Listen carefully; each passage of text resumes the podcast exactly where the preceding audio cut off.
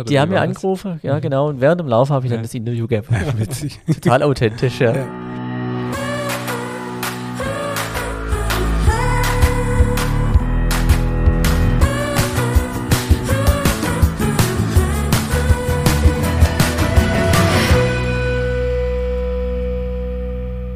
Hallo und herzlich willkommen zu einer neuen Folge unseres Podcasts Nachtschicht. Mein Name ist Ingmar Grimmer und heute haben wir wieder einen Gast auf dem Overbänkle. Ich begrüße neben David, dem wunderbaren David, heute in unserer Mitte Markus Korb. Hallo Markus. Hallihallo. Hi. Hi. Schön, dass du da bist. Ja, vielen Dank für die Einladung.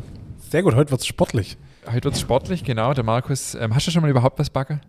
Ja, Ja? ja klar. Okay, dann reden wir erstmal über das Backen. Ähm, aber ich kann mich dran, nicht mehr dran erinnern, da war ich einfach kleiner und äh, das war halt die Weihnachtsplätze. Ausstecherle. Ausstecherle. Der Bist Klassiker. Bist du, bist du hobbymäßig Backen, Kocher? Ist das sowas, wo du. Nein. Nee, gar nicht. Du bist von der verzehrenden Abteilung. Ja. Genießer. Das passt, da, da schließt sich der Kreis wieder zu unserem Genuss-Podcast. Der Markus ist tatsächlich nämlich äh, kein Bäcker, kein Koch, kein äh, gar nichts in die Richtung, sondern der Markus ist äh, ein verrückter Vogel, der äh, in der letzten Woche von sich Rede gemacht hat, bei uns in der Region, auch über unsere Insta-Stories, ähm, aber das wird er uns gleich selber erzählen. Genau, Markus, stell dich doch einfach mal ganz kurz vor, wer bist du, was kannst du, was machst du und ähm, genau. Also, mein Name ist Markus Korb, bin 48 Jahre alt mittlerweile, habe drei Kinder, bin verheiratet, wohne in Mittelbach an der Bilz, bin selbstständig, Fahrzeugaufbereiter und Glasreiniger sozusagen, also im Gebäudemanagement tätig sozusagen. Und ähm, ja, ich laufe viel. Das ist unser Thema heute. Um den Einstieg, ich, ich muss es einfach jeden äh, unsere Gäste frage, äh, auf dem Ofenbänkle mitheißen, unsere Interviewfolge. Äh, kannst du irgendwas mit dem Ofenbänkle verbinden? Also ich bin früher sehr gern auf dem Ofenbänk gehockt. Und zwar, ich bin auf dem Dorf äh, groß geworden in Frankenberg und wenn man dann halt bei der Bauer war, da gab es immer Ofenbänkle. Und im Winter war das einfach der, der wärmste Platz. Ja, sehr gut. War immer durchgefroren und man war immer willkommen. immer was zum Essen geben. Geil. Das ist cool, weil wir haben jetzt auch in unserem Haus haben wir jetzt auch so einen Kachelofen, da haben wir jetzt auch, auch Ofenbänkle. Also Ja. das wäre jetzt eine neue äh, Anekdote zum Thema Ofenbänkle. Aber Ja, weil du das gerade mit Winter sagst, ich kann mich noch daran erinnern, wenn wir früher als Kinder reinkommen sind, haben wir immer unsere Handschuhe und unsere Mütze am Ofen getrocknet quasi. Das war, Aber am Backofen? Ja, genau, Ja, der, ja. der war dann vollgehängt mit, äh, mit lauter Mütze, das sah aus wie ein Christbaum. das war echt äh, sehr witzig immer, sehr cool. Ja, Markus, du hast das Stichwort schon geliefert, du läufst viel, darum soll es heute auch gehen. Ähm, bevor wir da ein bisschen tiefer einsteigen in das Thema, was du da in die letzte Woche so gemacht hast, ähm, wird uns noch interessieren, wir sind ja ein Back- und Genuss-Podcast, so im weitesten Sinne. Ähm, wie bist du aufgewachsen mit dem Thema Essen, Genuss und wie, wie ist das für dich heute? Du hast gerade schon gesagt, du bist Genussmensch. Ähm, also ich habe schon immer gern gegessen, muss ich ganz ehrlich sagen. Vor allem, wenn man dann im Urlaub ist, im Süden, viel Fisch zum Beispiel. Also ist gerade meins, Meeresfrüchte. Ähm, komischerweise, wenn ich hier daheim bin, esse ich es nicht. Ach ja, krass. Also da muss irgendwie, muss dann einfach auch die Seeluft irgendwie da sein, sage ich jetzt mal. Mir schmeckt aber der Wein aus Italien in Deutschland nicht. Also ich habe auch schon mal wirklich den Kofferraum voll gemacht mit dem Wein, aber es hat mir nicht geschmeckt. Und habe ihn halt verschenkt. Oh genau, ich wollte eigentlich nur Wein mitbringen für euch. Hol ihn nach. Alles gut. Okay, das, das, da klingt schon durch. Du bist einfach so ein, so ein Typ, äh, wenn du was nicht, der Wein schmeckt mir daheim nicht, dann verschenk ihn halt. Genau. Du bist einfach so gerade raus. Wegschmeißen tun wir nicht. Wir sind ja Schwaben. Ja, das ist richtig. Ja. Ja, also wegschmissen wird nichts. Wir, wir haben es gerade im Vorfeld schon ein bisschen gehabt. Du bist unheimlich sportlich, aber du lebst keinesfalls wie ein Asket, hast du uns gerade schon erzählt. Genau. Du genießt gern, du genießt auch mal eine Tröpfle. Genau. Muss nicht unbedingt Wein sein. Ich trinke auch mal gerne ein Bacardi Cola. und wenn ich mal äh, hier Zeit habe und ins Ollis gehe mit ein paar Kumpels, dann gibt es auch hier immer Fly Me to the Moon. Kennt ihr den? Nee. Nee. Da stehen auf der Karte rum, Komma rum, Komma rum, Komma rum und noch ein paar andere Sachen. Okay. Mega. Also wir müssen, ich gehe öfters mal ins Ollis. lass uns doch mal einfach ins Ollis gehen. Ich wollte gerade sagen, das klingt doch echt super. Ja, Lass ja, und der mal, Olli müssen wir überhaupt auch mal einladen. Lass uns mal steil gehen, ja. ja und der Olli ist. und der sollte man auch mal einladen, ja, das stimmt. Ja, Ja, ja. das wäre echt auch ein Thema. ja warum eigentlich nicht? Klar, logisch, muss Genau. man einladen, Ist auch ein Genussmensch. Ja, ja. Ja, voll. Ah, Voll. gut. Ja. Ja, krass. Okay, also. Ähm, übrigens für die Hörerinnen und Hörer, die der Markus nicht sehen, man sieht nicht, dass er viel isst oder gern isst. Aber warte mal, lass Ähm. uns mal nicht drüber stolpern. Können wir kurz noch einen Termin vereinbaren für das Olli? Das machen wir nachher. Das können wir nicht öffentlich machen, weil sonst äh, wird man gecrashed wahrscheinlich. Also, das, cool. das wäre mega gut. Wir machen das, auf jeden offiziell. Fall. Ja, aber das machen wir. Ja. Lass uns nachher einen Termin ausmachen. Ich finde das gut. Ja. So, äh, Markus, du hast jetzt, ähm, du bist, du bist heute da, weil du ein, ein, ein krasser Läufer bist. Ähm, du Erzähl das uns mal vielleicht ganz kurz, was meinst du? Wenn du das sagst. Ja, das sage ich. Äh, ich glaube, das sagt nicht nur ich. Ähm, du hast ja äh, richtig viel äh, jetzt da gemacht in der letzten Woche. Erzähl uns aber einfach mal ganz kurz noch so, wie bist du zum Laufen gekommen? Wie, du hast erzählt, früher warst du ein bisschen ein Pumper, jetzt bist du Läufer. Wie, wie war das? Ja, genau. Ich habe äh, 2012 habe ich ähm, den ähm, psychologischen Berater gemacht in Ulm. War wie ein Fernstudium, aber auch mit fester Zeit, wo man dann Schule hatte, so Blöcke. Und dann habe ich nebenher gearbeitet und viel gepumpt. Da bin ich in so eine Gruppe reingerutscht, da haben wir dann bis zu sieben Tage die Woche dann gepumpt. Und das Problem ist halt, wenn du dann daherkommst wie so ein Roboter, dann bist du einfach nicht mehr beweglich. Und sonntags hatte dann mein Patekind ähm, ähm, Taufe und ich habe mir dann morgens die Schuhe binden wollen daheim und dann ist ihm das Hemd aufgerissen. Und es war für Ist mich bei mir auch schon passiert, aber nicht wegen dem Pumpen. und das war dann der Zeitpunkt, wo ich gesagt habe, bis hierher und nicht weiter und habe das dann meinem Kumpel den montags erzählt in Ulm und der hat gesagt, du pass auf, wir trainieren gerade aktuell auf der Einstein-Marathon, Halbmarathon und wir haben jetzt noch sieben Wochen Zeit und du gehst jetzt mit uns mit. Zweimal die Woche wird trainiert. Ah ja, und dann, wie gesagt, Montag, montags hat er mir das erzählt und mittwochs war dann die erste Trainingseinheit. 3,6 Kilometer weit bin ich gekommen und die anderen sind weitergelaufen. Ich bin dann heimgehinkt, ja, also da ging gar nichts mehr, also mir hat alles wehtan. Und ich habe gedacht, das äh, wird nicht funktionieren. Und ich konnte mich dann jedes Mal um 1,2 Kilometer steigern und bin dann den Halbmarathon gelaufen nach sieben Wochen Training in 1,49 und habe gewusst, das ist mein Sport. Also krass, das heißt vorher Pumpe, ähm, jeden Tag Gewichte stemmen, auch dann irgendwie mit Nahrungsergänzung und solche Geschichten, was da alles so dazugehört, oder? Ja, genau. Mhm. Also so richtig Ja. krass. Okay, und das kann man sich heute auch nicht mehr vorstellen. Heute bist du richtig drahtig. Trautig. Ja, das war ja aber damals auch trautig. Ja, okay. Okay. Aber du halt- jetzt aber halt Aber einfach unbeweglich durch die ganze. Ich habe Äh, ich hab schon auch Gehabt. Also meine Tochter hat immer gesagt, die sah aus wie Michelin- Michelin-Männle. Also auf den alten Bilder. Ja, ich hätte ein Bild mitbringen sollen von Ja. früher. Ja, das hat mich jetzt echt interessiert, ob du so aussahst wie Arnold Schwarzenegger in seiner besten Nein, Zeit. nein, nein, so, so nicht. Okay, okay. Okay, jetzt müssen wir uns das aber nochmal kurz auf der Zunge zergehen lassen. Du hast innerhalb von sieben Wochen, obwohl du vorher nicht gelaufen bist, ähm, einen Halbmarathon absolviert in einer Stunde 49. Mhm. Ich habe ein halbes Jahr auf einen Halbmarathon trainiert und habe über zwei Stunden gebraucht. Und genau das war das Problem. Mh. Was war das Problem? Das war das Problem, du hast zu lange dafür gebraucht. Du hast zwar Ziel vor Augen gehabt, aber du hast es nicht eingegrenzt. Du hast vielleicht den Vorteil gehabt, wenn du vorher schon ein bisschen gelaufen bist. Nee, ich hab, äh, noch gar nichts gemacht vorher. Nee, weißt du, wie ich angefangen habe? Äh, eine Minute laufe, eine Minute gehe im Wechsel. ja, ist eigentlich der Idealfall, Mhm, genau. genau. Und dann ist es eigentlich auch gesund. Ja. Weil viele wären dann ja zu schnell, schnell. Ja, weil das wäre jetzt nämlich meine Frage gewesen. Ist das gesund innerhalb von sieben Wochen, also das dann zu absolvieren? Also für mich war es nicht unbedingt so ganz gesund, weil ähm, ich habe dann zwei Tage hinterher dann einfach nicht die Treppen runterlaufen können. Ich bin auf dem Arsch runtergerutscht, die zwei Stockwerke, wo ich gewohnt habe, in der WG. Ja, die haben sich alle totgelacht, jeden Morgen. Und muss man es heute anhören, wenn ich die, die Leute aus Ulm mal wieder treffe. Aber ähm, nee, ich habe tatsächlich Probleme gehabt, Achillessehne und so weiter. Ja, das kann genau. man, das Mhm. kann man vermeiden, indem man dann halt wirklich dann einen Plan macht, sich macht oder vielleicht einen Personal Coach. Ja. Manchmal wirklich am besten. Und du machst ja den Fehler am Anfang, wenn du loslegst, du hast nur ein Paar Schuhe. Das ist der größte Fehler eigentlich. Man braucht mindestens zwei oder drei Paar Schuhe, wenn man loslegt. Okay, erzähl uns mehr drüber, weil ich habe auch nur eins. Ja, Ja, weil das, du warst einfach zu einseitig. Du, du passt ja dich dem Schuh an, der Schuh passt sich äh, dir an im Endeffekt. Und sobald du öfters läufst, wie dreimal die Woche, dann kann das sich auch nicht mehr regenerieren, weil der muss sich ja auch wieder regenerieren. Mhm. Außer du bist ein ganz extrem leichter Läufer, sag ich jetzt mal. Ja, ja, ja. Und du läufst schon nur vier Kilometer, dann Okay, aber wenn man am Anfang läuft man ja nicht so viel, dann empfiehlst du trotzdem sofort mehrere Paar Schuhe? ja natürlich. Mhm. Okay, also auch schon wieder was gelernt. Okay, und wie ging es dann weiter?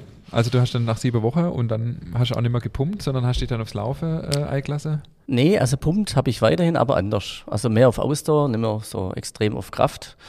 Und dann hat dieser Wandel ging dann recht schnell vonstatten, dass ich dann einfach runtergekommen bin von diesem Übergewicht in Anführungsstrichen. Ich habe damals äh, fast 78 Kilo gehabt, bei 1,70 Körpergröße oder 1,69. Und ähm, ich habe mich dann immer wohler gefühlt. Ja, und je mehr, und ich muss dazu sagen, ich habe ja Asthma und muss jeden Morgen und jeden Abend Cortison zu mir nehmen krass, okay. also alle zwölf Stunden. Und habe dann gemerkt, je mehr ich laufe, desto weniger Medikamente brauche ich noch nebenher.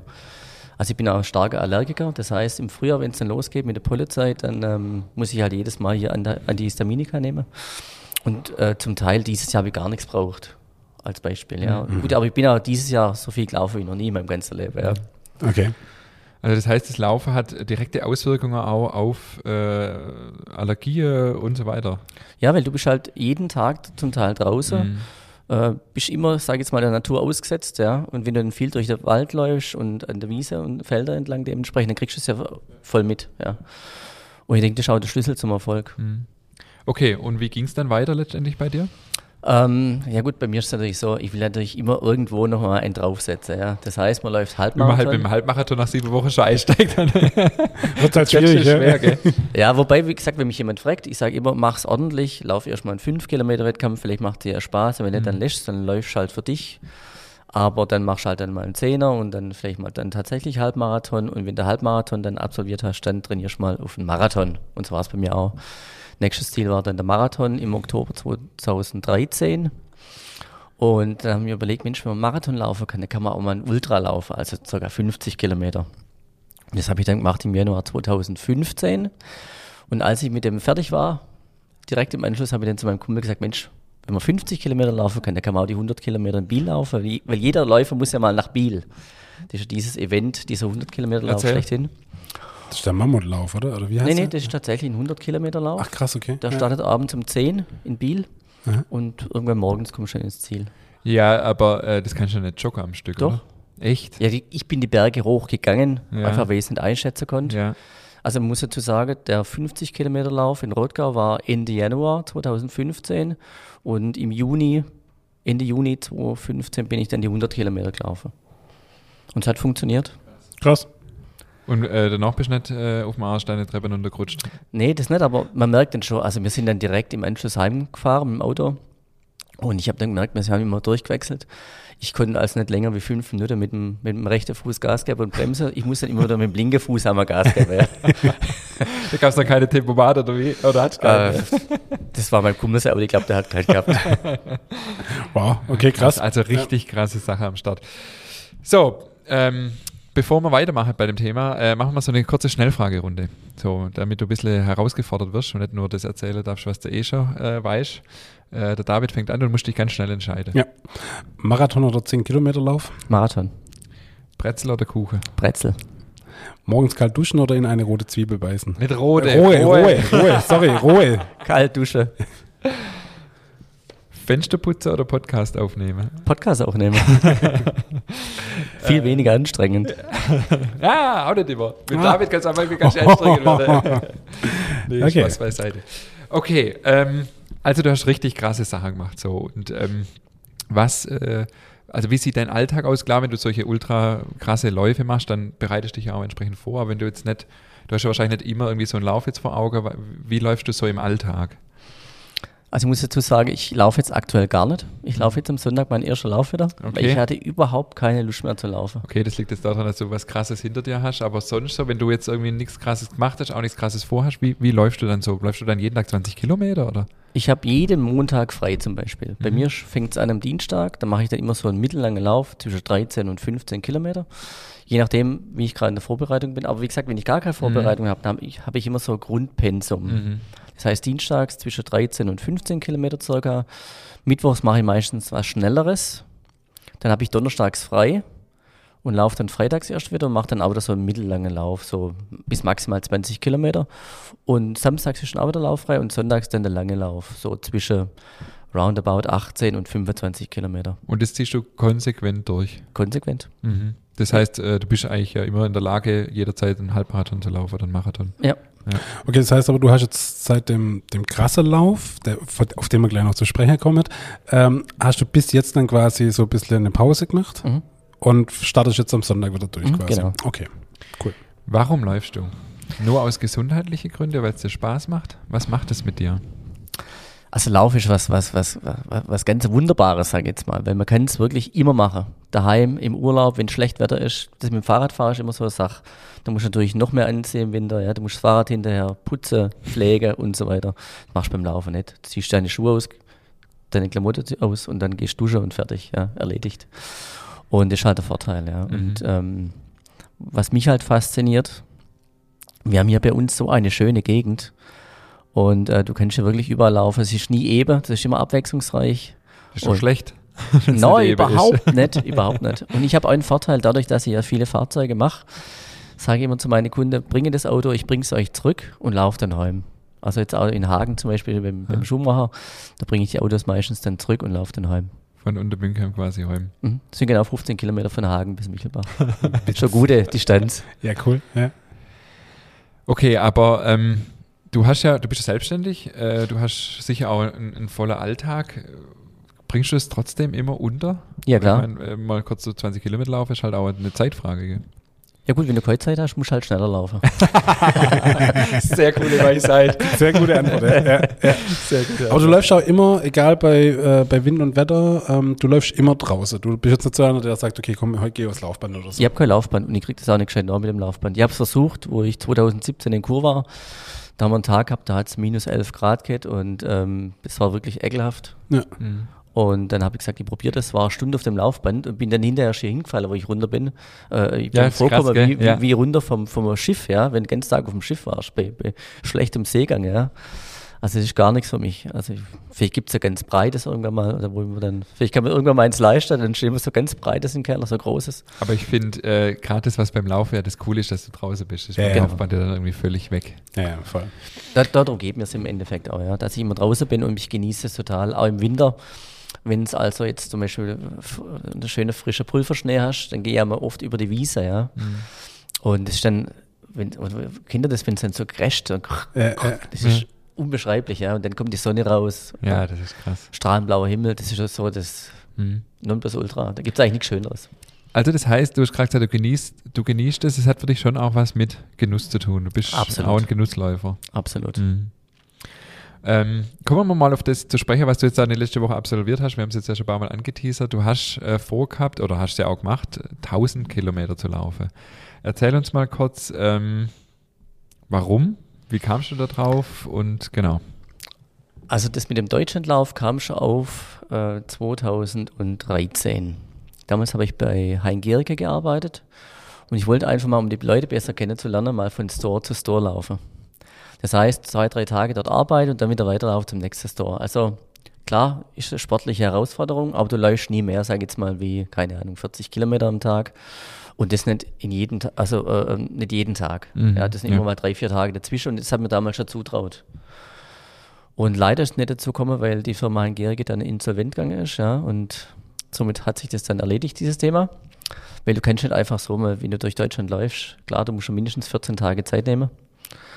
Und das konnte ich damals nicht, weil die Selbstständigkeit, ähm, ich bin seit 99 selbstständig, habe es aber immer nebenher gehabt. Und musst halt auch mit der Familie in Einklang bringen. Ja? Wenn du dann sagst, ich bin jetzt mal hier 14 Tage weg, dann freut die sich natürlich, wenn die Kinder klein sind. Und mittlerweile kann ich das machen. Die Kinder sind groß, der Kleinste ist 17 jetzt mittlerweile. Und äh, meine Frau ist gewöhnt, dass ich ab und zu mal so bekloppte Sachen mache. Laufen die auch, deine Kinder? Nein. Nee, Mhm. gar keiner. Die haben zwar wahnsinniges Potenzial, alle drei, ja, aber nee, das kommt bestimmt aber noch. Du meinst, das kommt noch? Ich bin mir sicher. Ich glaube schon auch, ja. Ich kann mir es gut vorstellen, dass es irgendwann kommt. Ja. Ja. Okay, aber jetzt müssen wir nochmal auf den Deutschlandlauf zurückkommen. Das war ja ein, Spenderlauf, den Genau. du gemacht hast. Und du bist quasi von wo nach wo gelaufen? Ich bin gestartet in Bremerhaven Ja. am 1.10. 2022 und bin dann Richtung Garmisch gelaufen, genau. Und hast 14 Tage Zeit. 15 Tage bis Garmisch und am 16. Tag die Zugspitze hoch. So war der Plan und so haben wir es halt durchzogen. So habe ich es durchzogen. Ja, aber die Frage ist ja, die noch nicht beantwortet ist, warum? Also wie, wie du hast gesagt, du, du, du hast schon länger die Idee gehabt, aber wie kamst du dann drauf, das zu machen? Also wie gesagt, ursprünglich war das halt so, dass ich von Store zu Store laufen Ja. wollte sozusagen und irgendwann war ich mal beim Joey Kelly auf einer Motivationsveranstaltung. Okay, Und äh, da hat er das Buch dann geschrieben, Hysterie des Körpers, wo er durch Deutschland gelaufen ist. okay. Ähm, er ist aber direkt durch Deutschland gelaufen, auch von Bremerhaven nach Garmisch und auch die Zugspitze hoch. Das war so die Inspiration Mhm. ursprünglich. Aber der hat sich von dem ernährt, was am Wegesrand, was er halt gefunden hat, so, ja. Ui. Und er hat draußen geschlafen. Und deswegen wollte ich auch draußen schlafen. Und wie, wie lange? Auch 15 Tage? Nee. Ich weiß gar nicht, wie lange er gebraucht hat. Hm. Also, müssten wir da Okay. nachlesen. Und äh, das hat mich natürlich wahnsinnig äh, ähm, inspiriert, ja, muss ich ganz ehrlich sagen. Das ist so das Nonplusultra. Aber ich habe jetzt keinen Bock, sage ich jetzt mal, ähm, ich bin jetzt mittlerweile 48. Ähm, ich kann mir vorstellen, auf einer gepolsterten Hängematte, ja, isoliert zu schlafen. Und das war so der Plan, ja, so dieses leichte, ähm, extreme Abenteuer, ja, Ja. also Leid. Ja. Aber da hat man dann einen Arzt davon abgeraten, gerade wegen dem Asthma. Da hat gemeint, das ist dann abends feucht und kalt und die Wahrscheinlichkeit, dass mir dann irgendwie was einfangen, ist recht groß. Hm, okay. Und da habe ich gedacht, okay, dann nehme ich halt ein bisschen Geld in die Hand und buche mir dann Hotels. Okay, also bist du quasi dann von Hotel zu Hotel gelaufen. Ja, So. genau. Also ich habe jeden Abend um vier dann meine Frau angerufen oder um halb fünf und habe dann gesagt, ich schlage da und da auf, um die und die Uhrzeit circa. Guck doch mal bitte dann der, in der Region nach dem Hotel und dann hat sie mich zurückgerufen, da und da hat sie was gefunden, dann bin ich da hingelaufen und habe da übernachtet. Also ist quasi der Basis daheim gehabt, die das dann für dich gemacht hat. Das ist natürlich cool, ja. Ja. Okay, und jetzt mal rein, also wie, wie viele Kilometer bist du dann täglich gelaufen? Ja gut, am ersten Tag, äh, da war die erste Etappe war verkauft auf, sozusagen, ja. Da hat der Bernhard Berlage 5 Euro ähm, äh, geboten für den Kilometer und dann habe ich gedacht, ich muss einen raushauen, ja. Und dann bin ich 84,4 Kilometer gelaufen. Okay, cool. Also ich habe äh, zwischendrin mal, wo das Wetter dann besser geworden ist, also am Anfang war es ja wirklich äh, der Weltunter. Da hat es angefangen mit Regnen ohne Ende. Ich war erinnere immer- mich an die Insta-Story am Anfang, ja. ich war ja sowas von nass. Und äh, dann wurde es ein bisschen besser und dann habe ich äh, mir überlegt, Mensch, ich knack die 100 Kilometer. Und dann kam, äh, vorher war ja Sturmwarnung und dann kam dieser Sturm und dann der hat alles zunichte gemacht. Ja. Sonst wäre ich wahrscheinlich an die, hätte ich die 100 voll gemacht. Ja. ja. Krass. Wahnsinn. Okay, und ähm, dann muss man sich das jetzt verinnerlichen, 14 Tage, 15 Tage am Stück, immer zwischen 50 und 70 Kilometer Mhm. oder so, glaube ich. Ähm, Genau. wie schafft man das? Ja, also wie gesagt, ähm, du musst dich natürlich schon ein bisschen fokussieren, ja. Und für mich war das ein riesengroßes Abenteuer. Ich habe gewusst, ich, ich kann das leisten. Ich habe eine gute Vorbereitung gemacht. Und ähm, die häufigste Frage, die mir gestellt wird, auch bis heute, ist, wie konntest du dich jeden Tag motivieren? Das ist tatsächlich die häufigste Frage. Ja. Und für mich war das gar nicht so. Ich bin morgens aufgestanden, habe gewusst, ich muss meine Sachen zusammenpacken, ähm, Reihenfolge, was essen, Zähne putzen, Schuhe anziehen, los geht's. Ja, aber auch rein körperlich. Also ich mental, okay, ich, können wir vielleicht auch noch drüber reden, aber, aber ähm, man sagt ja auch nach einem Marathon macht man dann irgendwie auch mal zwei Wochen Pause oder so und du hast ja jeden Tag anderthalb Marathons gelaufen. Ja, das ist gar nicht so, dass man dann sagt, das ist dann so extrem. Du warst natürlich morgens auf, bist ein bisschen steif, ist ja logisch. ja.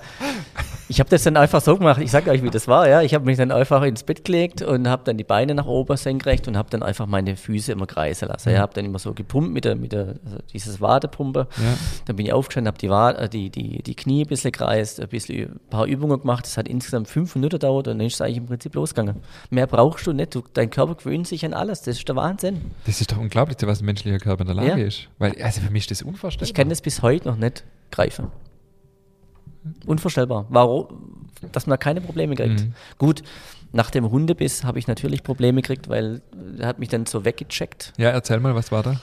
Der ist dann von links in mich reingerannt und hat mich dann zur Fall gebracht und Gott sei Dank bin ich auf ihn draufgefallen und hat er geholt und ist weggerannt. Sonst hätte er sich vielleicht verbissen, ich weiß es nicht. Ja. Ach, ein Hund, du wann war das? Also äh, Mitte drin vom Lauf oder also Tag 5, Tag 6 oder wann? Das war der Tag, als ich tatsächlich die 500 voll gemacht habe. Das war, glaube ich, eine Dreiviertelstunde später.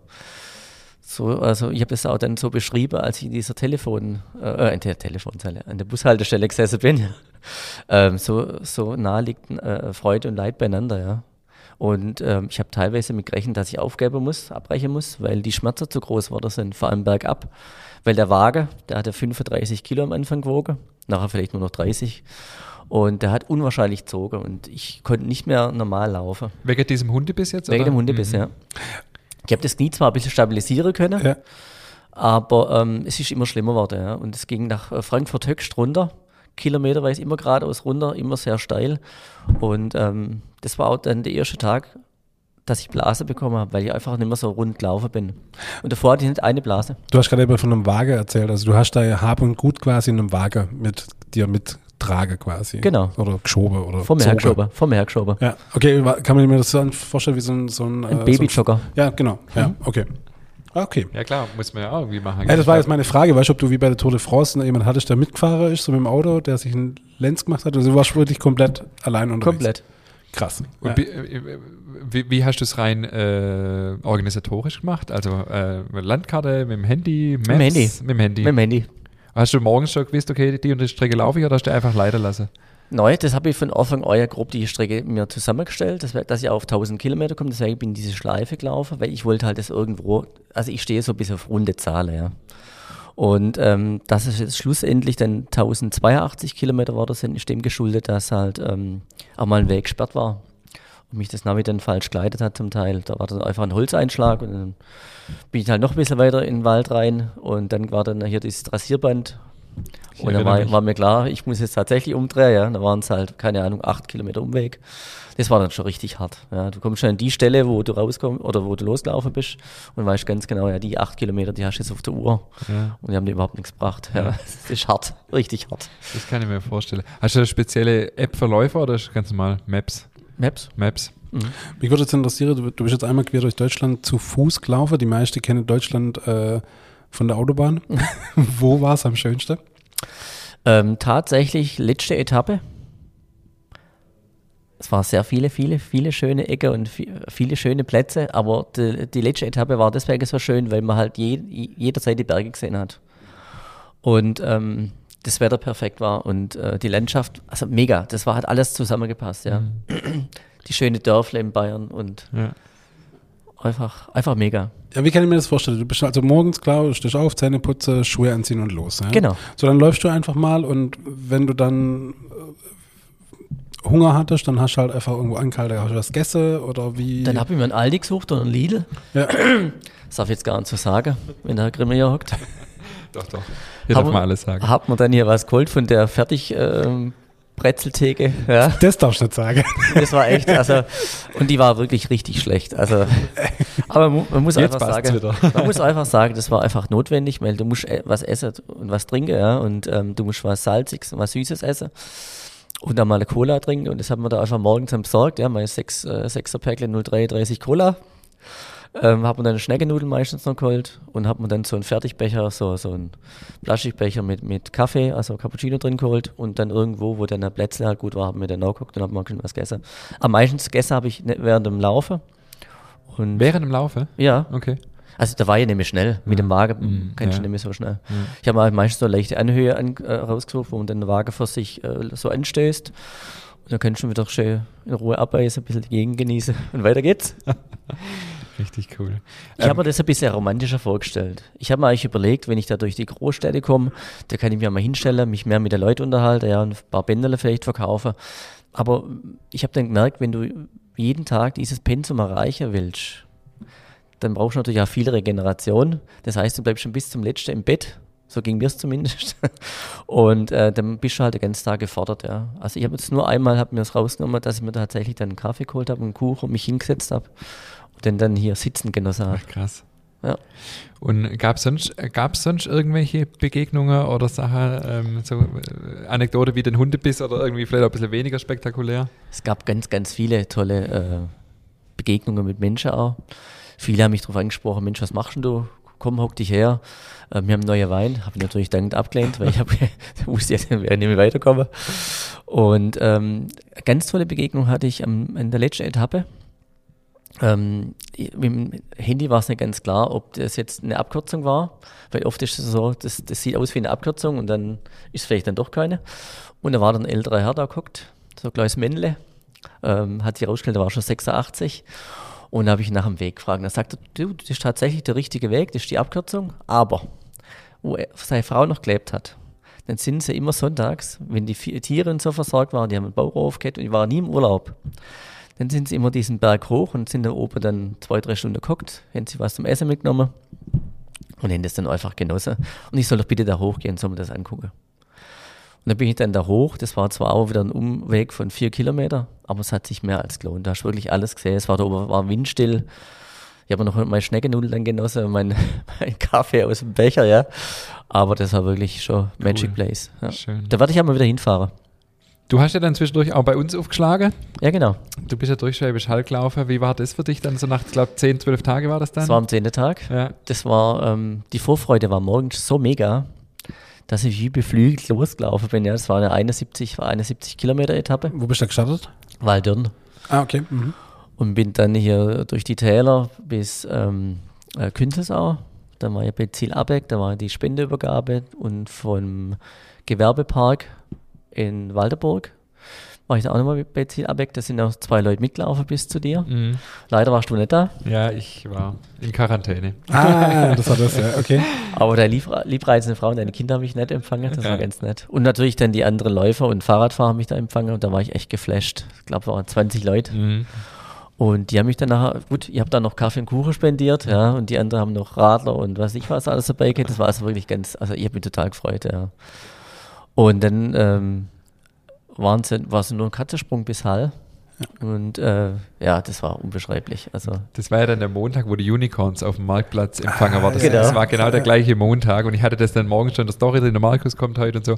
Dann haben mir direkt ein paar Leute geschrieben, ja, aber heute sind die Unicorns auf dem Marktplatz, ob das, ob das gut überlegt ist und so, aber nachher hat es, glaube ich, super passt. Ja, das war also mehr als perfekt, ja. Die haben dann tatsächlich so einen kleinen Block für mich freigehalten.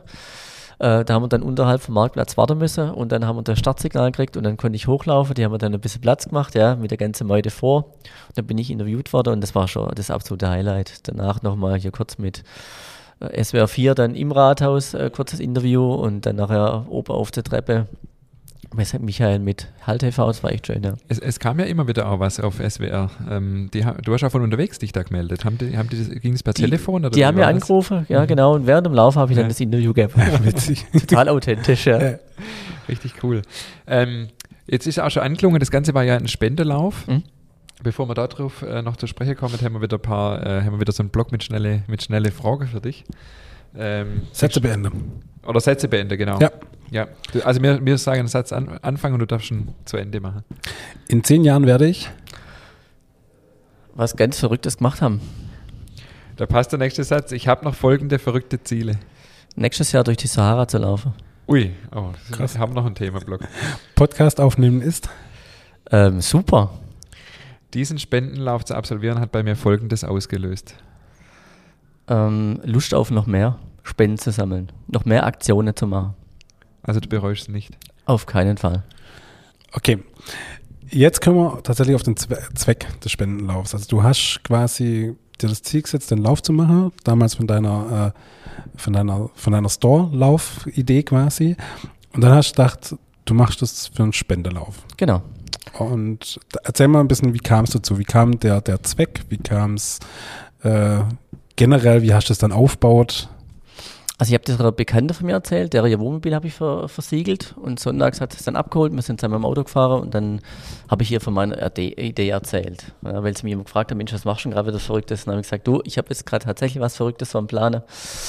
Ähm, und das war ähm, vier Tage, bevor ich Corona hatte. Am 20.07. hatte ich Corona. Und ursprünglich war das geplant als so ein bisschen ein Lauf äh, im Hintergrund. Ja, Ich wollte das eigentlich nicht publik machen, weil ich habe nicht genau gewusst, ob das so gut funktioniert alles. Ich habe auch nicht gewusst, ob ich mich so gut vor- vorbereiten kann, so minutiös. Und dann hätte ich jederzeit aussteigen können, mit dem Zug heimfahren und das wäre erledigt gewesen. Ja. Und keiner hätte was davon erfahren. ähm, blöde Idee. und dann hat sie zu mir gesagt, ja, Mensch, das äh, darfst du nie im stillen Kämmerlein machen, das musst du öffentlich machen. Und du musst was Gutes damit tun. Aber das habe ich auch schon gewusst, das habe ich so im Gefühl gehabt, dass ich da eine größere Geschichte draus machen muss. Und dann war mir klar, ich bin dann heim und habe dann direkt mal gesucht, wer dann hier für wenig spenden könnte oder Spenden sammeln könnte. Und intuitiv war sofort dann hier das Kinderhospiz drin. Habe mir ein bisschen mit auseinandergesetzt im Internet und habe dann ähm, äh, von, von guten Freunden von uns ist das Kind gestorben vor zwei Jahren. Und ähm, ja, das war für mich so der ausschlaggebende Punkt, zu sagen, okay, nur fürs äh, Kinderhospiz in dem Fall. Mhm. Und viele haben mich dann darauf angesprochen, ja Mensch, du musst für die Ukraine spenden oder für irgendwelche, äh, für Tierheime. Mit Tiere habe ich es nicht so. Ich habe nur Schildkröte daheim.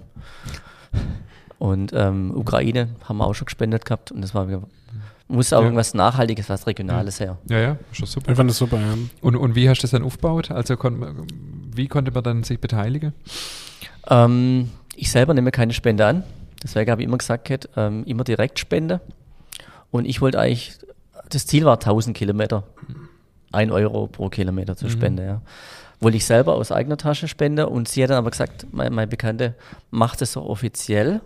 Wir machen dann einen Flyer und so weiter, wir sammeln dann die Spende und da kommt da viel mehr zusammen. Weil dann wird das auch ein bisschen mehr wertgeschätzt, was du da machst. Ich habe das gar nicht so gesehen, ich habe gedacht, ich laufe dann einfach mal und das, was kommt, das kommt. Und da hat sie eigentlich recht gehabt, ja, dass man es einfach offiziell machen muss. Und dann haben wir noch jemanden mit ins Boot geholt, die hat dann den Flyer dann ähm, designt, die Frau Artmann von Schwäbisch Hall. Also auch nochmal vielen Dank an diese, diese Richtung. Und ähm, ja, dann ist es noch gekommen mit diesen Bändern. Da bin ich auch drauf gekommen von nicht Schwätze machen. Das Band habe ich auch gehabt, haben wir auch jedes Jahr gekauft. Und da wurde auch mal das äh, fürs Aki einmal, ähm, oder war halt Nutznießer der ganzen Aktion. Und ähm, dann war mir klar, ich muss es auch machen. Und da habe ich dann gesagt, einfach um meine Kosten auch ein bisschen zu decken, ähm, dass halt drei, fünf, also fünf Euro hat das Band kostet, dass drei Euro dann ins Kinderhospiz gehen und zwei Euro an mich. Gut, bei Kurz, kurze Erklärung für die Hörerinnen, das sind so grüne Armbänder, äh, da steht drauf, aufgeben ist keine Option. Und die haben, die haben dann einige Geschäfte in, in, in Hall verkauft, mir unter ja auch, unter anderem, genau. genau. Ähm, hast du alle weggekriegt? Du hast die auch alle privat äh, bestellt und gemacht? Genau, die habe ich über meine Firma gekauft. Mhm privat und die waren auch ganz nett. Die haben mir 100, Euro, äh, 100 Stück mehr dazu geschickt. Sind mir auch preislich entgegengekommen, weil es von guter Zweck war. Ist, ich sage mir immer noch aktuell. Hast du noch Bänder? Ich habe noch Bänder, ja. ja. okay. Und ich werde auch nochmal einen Satz Bänder bestellen, mir werde, weil die Nachfrage so groß ist. Aber da muss man halt, wie gesagt, das wird dann, wird dann nochmal ähm, eine Aktion geben. Weil ich denke, aufgeben ist keine Option, hat nicht nur was mit Sport zu tun, sondern ist eigentlich für alle Lebe Lebenslager. Ja. Es geht einmal nicht ganz so gut, man hat vielleicht mal Probleme gesundheitlich oder ja. und so weiter und so fort. Es gibt mhm. immer genug Themen, die ja. man hat. Mhm. Okay, kann, kannst du jetzt schon sagen, wie viel dann insgesamt jetzt zusammengekommen ist, also durch die Bänder, durch die Spendeaktionen? Aktuell noch, noch nicht. Mhm. Aktuell noch nicht. Also ich gehe jetzt heute noch zur Post, hol da noch meine Spende ab und ähm, dann werde ich nächste Woche noch mal einen mhm. Termin machen hier mit dem, mit dem Kinderhospiz und dann werden wir mal gucken, mal was da abrechnen. Also es sind genau. wahrscheinlich mehr wie 1000 Euro. Zusammen. Ich denke auch, ja. Ja, das sind ja jetzt, wie du vorher gesagt hast, das sind ja dann schon auch große Firmen auf dich aufmerksam worden, so jetzt wie Ziel Abeck und so, die genau. dann auch gespendet haben. Die haben auch gespendet. Okay, und aber auch jeder Privatmann konnte in Form der Bänder oder auch so, oder Privatmann, Privatfrau, alle, äh, konnte in alle möglichen Formen quasi direkt eine Spende machen, um genau. dich quasi dadurch zu unterstützen. Genau. Cool. Super. Ein sehr ehrenwertes Ziel, finde ich. also wirklich cool, toll, ja. Du hast, äh, wir haben uns im Vorfeld, also ich habe ja auch dich dann spontan angeschrieben, hey, wir wollen da mitmachen, finde es coole Aktionen und so. Und ich habe dich damals sehr, als sehr bewegt erlebt, weil du, glaube nicht damit gerechnet hast, wie viel da, wie viel Firmen oder wie viele Leute sich da meldet und sich da zu beteiligen. Ja, da war ich total geflasht. Also wie, wirklich. Wie, wie, war das für dich? Ja, also äh, ich konnte es überhaupt nicht äh, nachvollziehen, ja, dass, da, dass die Leute so drauf anspringen, dass ich das so gut finde. Ähm, mir ging es ja nicht um mich, man hat mich zwar dann gehypt so ein bisschen, obwohl ich das eigentlich, wollte eigentlich nie da so im Vordergrund stehe. Mir ging es einfach darum, dass man halt das Kinderhospiz ein bisschen bekannter macht über die Grenze auch hinaus. Aber viele wissen noch gar nicht, dass es Kinderhospiz in, Michel, äh, in Schwäbisch Hall gibt, mhm. in, in Hessenthal, ja. Und es ist eine ganz, ganz tolle Einrichtung, ganz tolle Räume, ganz nette Menschen, die mhm. da arbeiten. Also ganz toll. Mhm. Dieser, dieser ganze Lauf, diese ganze Aktion, würdest du jetzt im Nachhinein sagen, das hat, das hat was mit dir gemacht, das hat dein, dich verändert, vielleicht sogar dein Leben verändert? Ja, definitiv. Also man sagt ja auch, das, deswegen gehen ja auch viele den Jakobsweg zum Beispiel. So nach drei, vier Tagen macht das was mit dir. Du bist ja allein unterwegs, war, deswegen war, war das auch für mich die Prämisse. Es wollte einige mit dem Fahrrad mich begleiten. Ich habe dann abgelehnt, das wollte ich nicht. Weil du musst ja dann, bist ja auch für andere irgendwie verantwortlich. Ja. Das, ich wollte eigentlich nur für mich verantwortlich sein.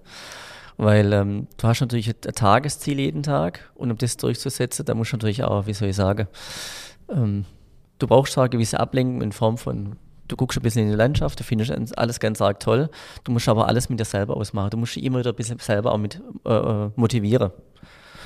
Und gerade nach dem Hundebiss, also ihr glaubt nicht, was mich das kostet hat, mit mir selber dann zu reden und sagen, okay, du gibst jetzt nicht auf, du machst jetzt weiter. Und Hast du das Bentley dabei gehabt? Natürlich. Aufgeben ist keine eins. Und ich habe das wirklich mehrmals anguckt, ja, und ich habe alles andere dann noch in die Hand genommen und habe das immer unterdrückt, weil ich hatte wirklich richtig Schmerzen. Also mhm. es war wirklich nicht witzig wenn es mal bergauf ging, das war dann wirklich eine Wohltat. Bergab war die Hölle.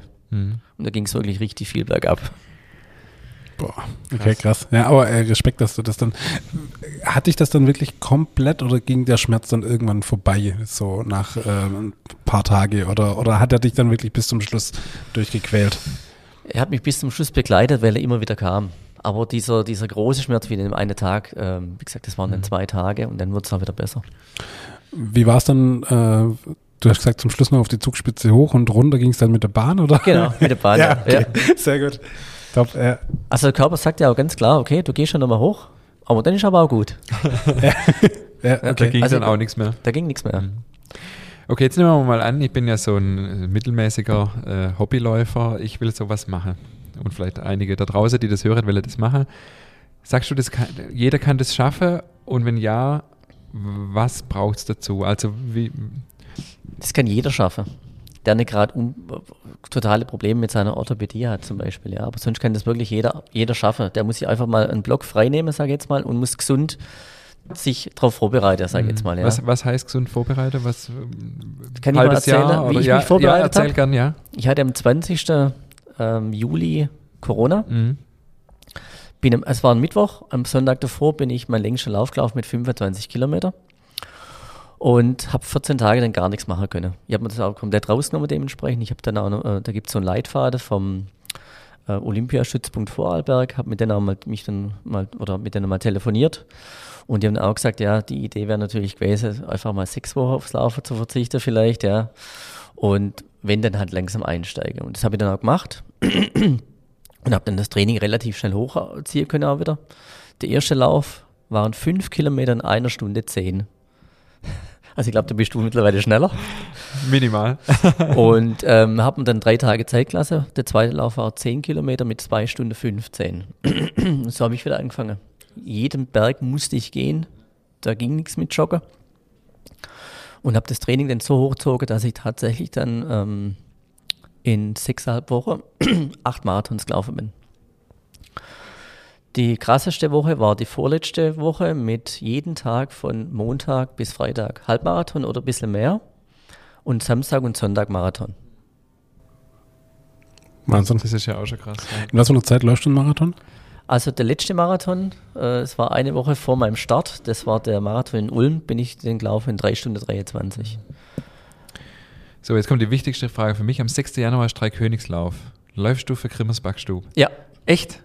ich habe jetzt direkt zugesagt. Mega, es war nicht abgesprochen. Sehr gut, ja, cool. Richtig cool. Wir haben, äh, wir haben einen Läufer auch, der immer für uns läuft. Der Jan, der läuft auch immer mit deinem Bändel. Das erzählt, ja. Sehr cool. Macht mich voll Für- glücklich. Für wen läufst du? Also läufst du die Läufe regional hier? Ja, klar. Meistens schon, für wen läufst du dann? Für, nur für dich oder äh, werbe mir dich jetzt irgendwo ab? TSG Schwäbisch Hall TSG. Schwäbisch Hall. Alles gut, dann haben wir schön einen auf die vordere Plätze. Wir werden sehen. Ich würde gerne noch äh, kurz einen Schwenk machen. Ähm, oder haben wir noch Fragen zu diesem, zu diesem verrückten Lauf? Du hast ja gerade mal gefragt gehabt, ob das jeder machen kann. Ja. Und wie er sich vorbereitet. Ja, ja, genau. Ich sage mittlerweile immer, mach's gesund. Nimm Mhm. da so viel Zeit wie möglich und nimm da einen Personal Coach, der dich tatsächlich an die Hand nimmt, weil man selber so viele Fehler macht. Auch wenn man zum Beispiel schon laufen kann, schon mal einen Halbmarathon gelaufen ist und sich dann einen, einen, einen Plan raussucht, wo man sich dann wirklich akribisch darauf vorbereitet. Also normalerweise geht so ein Plan zwölf Wochen lang. Und ähm, dann kann man auch einen Marathon laufen in einer gewissen Zeit, die man, die man sich dann vornimmt dürfte natürlich nicht utopisch sein, ja. Also wenn man der Halbmarathon gelaufen ist in zwei Stunden, da kann man den Marathon nach einem halben Jahr nicht oder ein halbes Jahr weiter nicht mit drei Stunden beenden im Normalfall, ja. Da muss man also schon sich irgendwo reell oder realistisch einschätzen können. Aber dann muss man auch diesen Plan minutiös verfolgen und kann dann nicht sagen, okay, jetzt am Sonntag habe ich keine Zeit, weil meine Kinder krank sind oder irgendwas. Da muss ich tatsächlich an diesem Sonntag auch zum Beispiel diese 35 Kilometer laufen in der Vorbereitung. Das muss man halt bereit sein, diese Da Opfer muss zu man bringen. bereit sein, genau. ja. Hm, Und dann wird das Ganze auch funktionieren. krass. Beeindruckend. Also wirklich total beeindruckend. Äh, echt cool. Ja. Ich wollte gerade das Thema Laufen so ein bisschen abschließen, aber jetzt ist mir eingefallen, dass du vorher was von der Sahara erzählt hast. Mhm. Erzähl uns mehr. Ja, da gibt so es so einen Wüstenlauf des äh, Disabled und ähm, da läuft man dann sieben Tage, 250 Kilometer durch die Wüste. Bei wie viel Grad? Kommt drauf an. Meistens so zwischen 40 und 50. und nachts wird es dann auch mal kalt. Kann Im- auch sein, im- plus 3 Grad plus. Im neuen Runners World Magazin. Kann es sein, dass da ein Artikel drüber drin ist? Da habe ich nur die Überschrift gelesen. Das Ich lese ja, das nicht. Das muss ich unbedingt lesen. Okay, und ähm, das- das ist aber nicht gesund, oder? Bei so heißen Temperaturen? Also mir kommt es entgegen. Ich hasse eher so die Kälte. Echt? Okay.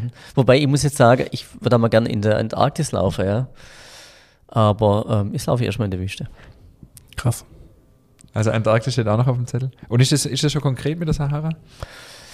Ähm, so werde ich jetzt das Training mal ausrichten, ja. Ja, aber ist es dann jetzt ähnlich wie jetzt bei- der WM, die jetzt gerade über ansteht, äh, im Winter, weil es da ein bisschen kühler, kühler in Anführungszeichen ist, oder ist da einfach das ganze Jahr 40, 50 Grad? Äh, damit habe ich mich noch gar nicht so richtig auseinandergesetzt. Das ist ja mein, äh, mein Vorteil, sage ich jetzt mal. Ich mache mich da nicht verrückt. Ja. Also ganz viele, die laufen dann irgendwo einen Bergmarathon und die können dir ganz genau sagen, bei Kilometer 17,8, da kommt dann so eine volle Rampe, ja, da musst du ihn rausnehmen, das mache ich nicht. ja du Ähm, läufst halt. Ich gucke mir das kurz an, aber ich speichere mir das nicht ab, Ja. sondern ich weiß genau, das, was ich, das, ich laufe in St. Moritz los, äh, Ende in Davos. Dazwischen sind, keine Ahnung, 88 Kilometer und 3700 Höhenmeter und das reicht mir. Okay. Okay, also das heißt, du gehst ja überhaupt nicht verkopft die Sache an, sondern einfach so easy wie es geht. Einfach. Genau, ja. genau. Und dann bist du auch ziemlich äh, relaxed Ja. und dann, äh, dann machst du dich auch nicht selber fertig, finde ich jetzt. Klar, musst du äh, im Vorfeld, du, du übernachtest in solche Biwaks, ja, schläfst auf dem Wüstenboden, das wird vielleicht daheim auch mal trainieren, ja. Also ich werde dann irgendwo, keine Ahnung, in Schachter Bretzingen gibt es dann so, so, so Volleyballfeld, vielleicht schlafe ich dann da mal drauf. Ich, mal gucken. Ja. Schauen wir mal. Und da gibt es halt kein Lidl und kein Aldi, gell, wo du dir schlechte Brezel holen kannst. Da musst du halt auch noch was überlegen. hast, du, hast du noch einen ultimativen Tipp, wenn jetzt jemand sagt, hey, ich laufe seither gar nicht, aber mir hat es so inspiriert, ich will anfangen. Wie fängt man an mit Laufen? So wie du es gemacht hast, im Prinzip, ja. Also eine Minute gehe und eine halbe Minute laufe oder dann halt nachher tatsächlich äh, eine Minute jogge, zwei Minuten gehe. So ist eigentlich diese gesunde Herangehensweise, weil deine, deine Muskulatur zum Beispiel, die gewöhnt sich recht schnell dran, wie das Herz-Kreislauf-System auch. Aber die Bänder und Zähne spielen da nicht mit. Die, müssen da, die musst du dann wirklich langsam darauf Dieses vorbereiten. Problem, gell? Hm, genau. Und halt Alternativtraining gehört auch dazu. Was heißt das?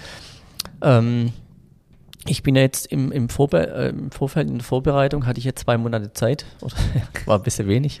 Äh, da bin ich dann tatsächlich im Monat 655 Kilometer gelaufen, aber hatte So Alternativtraining, viel fahre ich nicht mit dem Auto. hatte Alternativtraining dann ähm, von äh, ja, Stunde, Stunde 20 jeden Tag. Das heißt Core-Training, also Bauchmuskeltraining, Mhm. Rückentraining, also alles, was mit dem Körpergewicht auch trainieren kannst. Äh, das Brett, dann ähm, Liegestütz und so weiter, Mhm, Kniebeuge. Okay. Ausfallschritte, Mobilität, Stabilität, Mhm. dann über die Rolle gehe jeden Tag. Mhm. Also das sind schon immer mehr Worte. Einfach um das auszugleichen und, und um die Bänder, Sehne und so weiter mitzunehmen. Genau. Mhm. Also nur Lauf ist sehr einseitig. Ja, ja, ja. Okay. Krass, oder?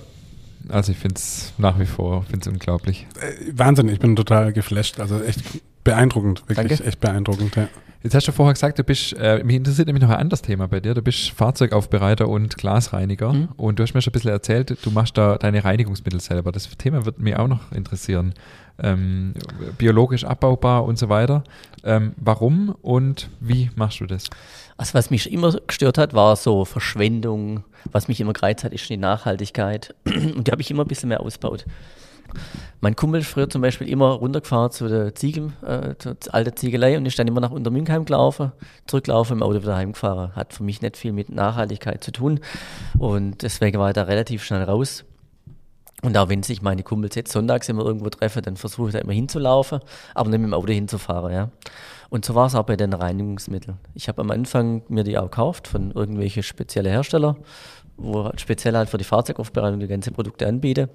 Und habe dann relativ schnell herausgefunden, dass es halt äh, normale Mittel sind, die wo man auch im Alltag einsetzt. Und habe die dann für mich dann immer so ein bisschen getuned. Und ich habe früher in Weiblingen gearbeitet und äh, bin dann morgens mit dem Zug hingefahren. Und immer montags hatte ich dann einen, einen Kollegen mit am Start, der aus Michelbach ursprünglich kam und der ist Diplomchemiker. Und der hat dann irgendwann mal gesagt, Mensch, wenn du ein gutes Mittel hast, dann schick mir das mal, dann lassen wir das durchs Massenspektrometer durch und baue das dann neu zusammen. Und das haben wir dann mal gemacht. Und so ist das Ganze äh, entstanden halt, dass diese ganzen Mittel dann halt auch nachhaltig sind und voll biologisch abbaubar sind. Und was mir halt auch wichtig ist, dass wenn es um die Innenreinigung geht, ich weiß nicht, ihr kennt sie bestimmt, wenn ihr im Sommer auf den Sitz schlagt, auf den Autositz, dann staubt es ja ohne Ende. Das heißt, es atmen eure Kinder ein. Und wenn, wenn man dann vorher mit scharfen Reinigungsmitteln arbeitet, die nicht biologisch abbaubar sind, die wo wirklich schädliche ähm, Füllstoffe auch mit drin haben zum Beispiel, dann atmen das die Kinder ein, ist natürlich stark, ähm, auch krebserregend in dem Mhm. Fall. Und das war für mich schon immer so ein No-Go. Mhm. Da habe ich immer Angst davor gehabt, aber wenn meine Kinder das halt haben, ja. Deswegen habe ich immer geguckt, dass ich immer ein neues Auto habe und habe das immer ganz top gepflegt, ja. Aha. Also das heißt, du bist über, über äh, quasi privat, hobbymäßig, hast du dich mit dem Thema befasst und so ist es dann der Selbstständigkeit raus, raus geworden. Nee. Ähm, das mit der Aufbereitung ist entstanden, da war ich 16. Da habe ich einen, Motor- äh, einen, einen Unfall gehabt in meiner Vespa, konnte den Schaden aber nicht reparieren, weil ich keine Kohle hatte. Ich war damals auf der Wirtschaftsschule und hat mir ein bekannter äh, ähm, Autohändler aus Gallauf dann gesagt, Mensch, du kannst mir die Fahrzeuge aufbereiten. Ein Zehner in der Stunde Ja. und damit kannst du auch hier deine, deine Vespa richten. Ja, und den Deal bin ich dann eingegangen und dann habe ich dann hier Fahrzeuge aufbereitet mit 16. Ich habe gerade das Gefühl, wenn wir noch ein bisschen weiter schwätzen, dann kommen wir immer, immer mehr interessante Geschichten noch zu, zutage bei dir. Richtig cool. Und das heißt, du machst es heute, du stellst deine eigene Reinigungsmittel her, Mhm. äh, stehst da voll dahinter, die sind biologisch abbaubar Genau. und ähm, quasi hebst dich damit ja auch ab von vielen anderen wahrscheinlich. Genau, Ja. wir vertreiben die ja mittlerweile an einige Aufbereiter. Mhm. Äh, viele nehmen es auch für den privaten Gebrauch. Mhm. Und ähm, ich finde es ganz spannend, weil die kommen dann und sagen dann so wie äh, meine Frau, die findet es ganz arg toll, aber es wird vielleicht nach Aloe Vera riechen. Mhm. und dann fange ich dann halt an, im Winter habe ich ja Zeit, da habe ich relativ wenig Glas und auch weniger Fahrzeuge zum Reinigen. Ja, dann fange ich an mit, mit entwickeln. Und ich habe daheim so ein kleines Labor. Und dann kann es sein, ich dann, wenn ich da anfange, da hocke ich dann manchmal bis nachts um vier da. Ach krass. Und suchst der Aloe Vera Duft. Nee, da wird einfach gemischt, wird einfach getestet. Ja, da wird das Ansätze gemacht, dementsprechend. Du musst ja alles minutiöser aufschreiben und ähm, dokumentieren und ähm, Charger festlegen und so weiter, dass du auch wieder zurückvollziehen Ja. kannst, was dann nachher im Endeffekt genau passiert ist. Ja, ja, klar. Oder solltest du vielleicht echt mal Brotbagger anfangen, wenn du schon das Gen in dir trägst, minutiös zu dokumentieren und so. Ist gar nicht so weit So weg. ähnlich, ja. Ist gar nicht so weit weg, ja. ja. Ich habe ähm, bis vorletztes Jahr bei Aquarömer geschafft, haben wir alles immer dokumentieren müssen. Also Ja, okay. Lebensmittel kennen wir mittlerweile auch ein Ah, bisschen kennst aus. dich aus. Ja. Ja. okay, erzähl mal Aquarömer, also ähm, Sprudel, machen die auch andere Sachen außer Sprudel? Süße Sache halt auch noch, ja. Also süß, äh, Limonade und und so, so. Genau. Zeug, ja. Was hast du da gemacht? Ich war da in der Abfüll, an der Abfüllanlage. Also ich habe dann wirklich alles äh, durchlaufen sozusagen, von der Palettierung ähm, über den Superblock. Superblock war ganz äh, interessant, wollte ich gerade mal beschreiben. Da kommt dann die Flasche rein, dann wird der Deckel abgeschraubt, da kommt, wird das Etikett abgemacht, also Plastikflasche zum Beispiel. Und äh, dann wird geschnüffelt, was da drin ist. Und wenn die dann sagen, okay, da ist jetzt nichts Bedenkliches drin, dann geht es weiter zur Waschmaschine und wenn was Bedenkliches drin ist, viele schmeißen zum Beispiel Kippe rein und so weiter, Ja. ja, dann wird das aussortiert und die gehen dann in den Keller und werden dann gepresst. Wer, wer riecht da? Das ist der Inspektor, das ist das Gerät selber. Das Gerät selber? Ja, Echt, voll ist ja spannend, verrückt. total spannend. Krass. Und das geht da ab, also sie machen dann bis zu 33 30.000 Flaschen pro, also pro Stunde und da geht es richtig ab. Krass. Ja, sollen wir mal eine Führung machen? Das ja, wäre auch interessant. Ja, auf jeden ja, Fall. Das Ja, ja. Aquarömer. Ja, das wäre echt spannend, ja. Das finde ich schon cool. Ja, wir müssen nachher noch ein paar Termine ausmachen. Ich merke schon. Ja, ja, ich merke schon, du. Wir müssen, glaube ich, noch mal eine Podcast-Folge, weil ich glaube, da kommen immer mehr Themen. Ja, spannend, ja, cool. Nee, also ich finde es hochspannend, auch äh, den, den Anlass deines Laufs finde ich super. Ich finde, äh, wenn man mal in den Genuss komme, kommt und anfängt zu laufen und das auch wirklich mal für sich feststellt, wie toll das ist, zu laufen, es ist wirklich, äh, also und ich, ich finde immer, man behauptet ja von sich, oder ich viele behauptet von sich, kein Läufer zu sein, aber ich glaube, das sind immer so die ersten paar Läufe, bis man mal drin ist und dann kommt so ein, so ein, so ein Knackpunkt irgendwie. Genau. Und wenn man das mal erreicht hat, ist das mit Sicherheit was Spannendes und ich fand es auch schön, dass du, äh, wo du vorher beschrieben hast, das ist ähnlich wie der Jakobsweg, so nach drei Tagen macht es was mit einem. Und das finde ich generell beim Laufen. Also Laufen an sich macht was mit einem und das finde ich so das, das Schöne auch dran. Und das von dem her wirklich beeindruckend, vor allem wenn man sich auch die körperliche und die mentale Kraft besitzt, das zehn Tage am Stück durchzuziehen. Also wirklich faszinierend. Absolut, also kann ich nur, kann ich nur so unterschreiben. Vielen Dank, Markus, dass du heute deine spannende Geschichte mit uns geteilt hast. Ich habe mich sehr gefreut, dass du so spontan zugesagt hast, zu uns im Podcast zu kommen. Das haben wir schon ausgemacht, bevor du deinen Lauf gemacht hast, dass wir das auf jeden Fall machen. Ähm, vielen, vielen Dank für diese spannende Einblicke. Ähm, wir machen jetzt noch Termine aus für Solis. Genau. Und der David stellt noch seine Abschlussfrage.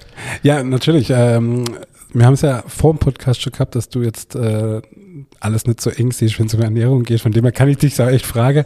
Äh, Laugegebäck mit Nutella? Nee.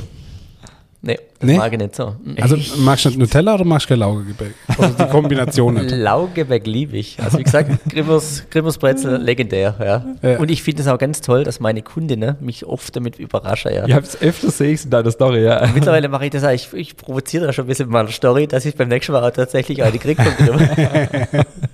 Okay. Ja gut, dann kann man uns die nächste Frage Ja sparen. gut, okay, ist ja egal. Also Nutella magst du aber trotzdem auch. Also Nuss-Nougat-Creme. Kann ja auch was Nachhaltiges sein. Es muss ja kein Nutella sein. Also ich esse lieber, ich esse lieber eine Schokolade zu. Okay. Ja, okay, aber jetzt gehen wir mal davon aus, du würdest Nutella essen.